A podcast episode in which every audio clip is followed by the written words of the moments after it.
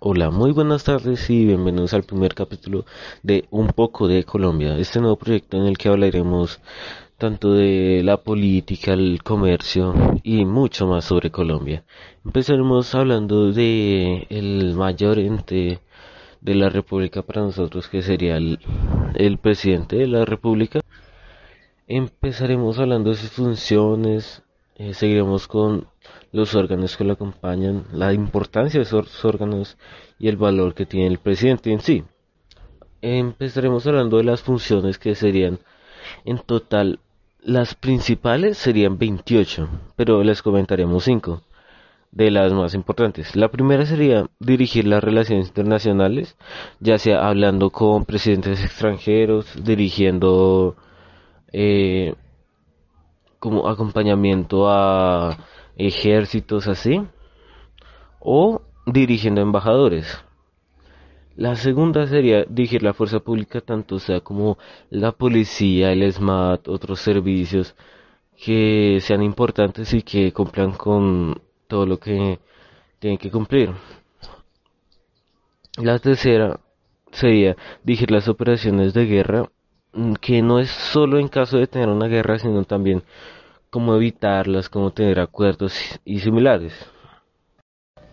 La cuarta sería la creación, la fusión o la suprimición de diferentes entes o compromisos o similares que sea muy conforme a la ley, o sea, esté muy apegado a la ley y en algunos casos tenga que crear algunas leyes, pero todo en pro de Colombia.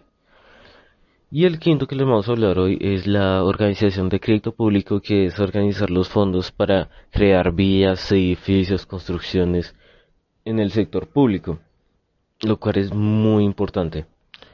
Ahora pasaremos con los órganos que empezaremos explicando qué son tres, bueno, dos muy importantes que son muy claros de, diferenciar y otros que, valga la redundancia, son otros tipos de órganos.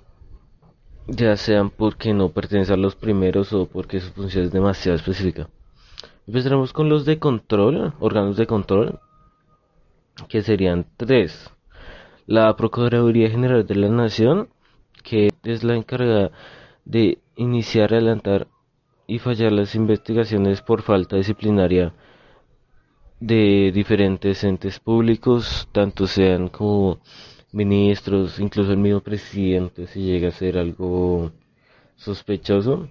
La otra sería la Defensoría del Pueblo, que esta es la encargada de poder llevar al pueblo a poder expresarse, a dar sus quejas, opiniones y similares y otra sería la Contraloría General de la Nación, que tiene como misión el buen uso de los recursos, bienes públicos y construir la modernización del Estado, eh, tanto sea en construcciones, eh, mejoras o todo lo que tiene que ver con el uso de fondos públicos. La segunda sería la organización electoral que está conformada por dos principales. La primera, el Consejo Nacional Electoral, que es la encargada de mm, implementar todos los diseños y,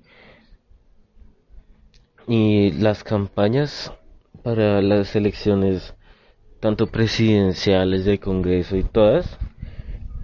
Y también tiene la importante misión de proteger los derechos de la oposición ya que esta eh, muchas veces es dirigida por un régimen. La otra es la Registraduría, Registraduría Nacional del Estado Civil, que tiene, el, que tiene a su cargo el registro de la vida civil e identificación de los colombianos para los procesos electorales que cumplan los requisitos que sean mayores de 18, que así.